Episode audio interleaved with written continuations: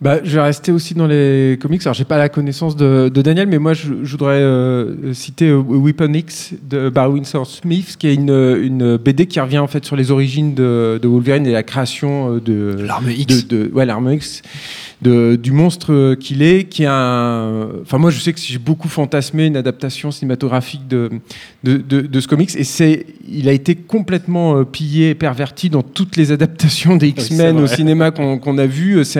Il y en a un tout petit peu, si mes souvenirs sont bons, dans le premier X-Men. Il y en a beaucoup plus dans le deuxième.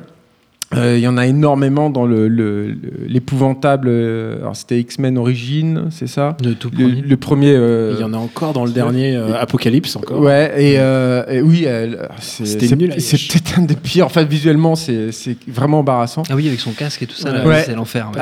Alors qu'il y, a un- il y a un truc à faire avec cette, euh, cette BD qui, euh, qui traite en plus Wolverine comme une.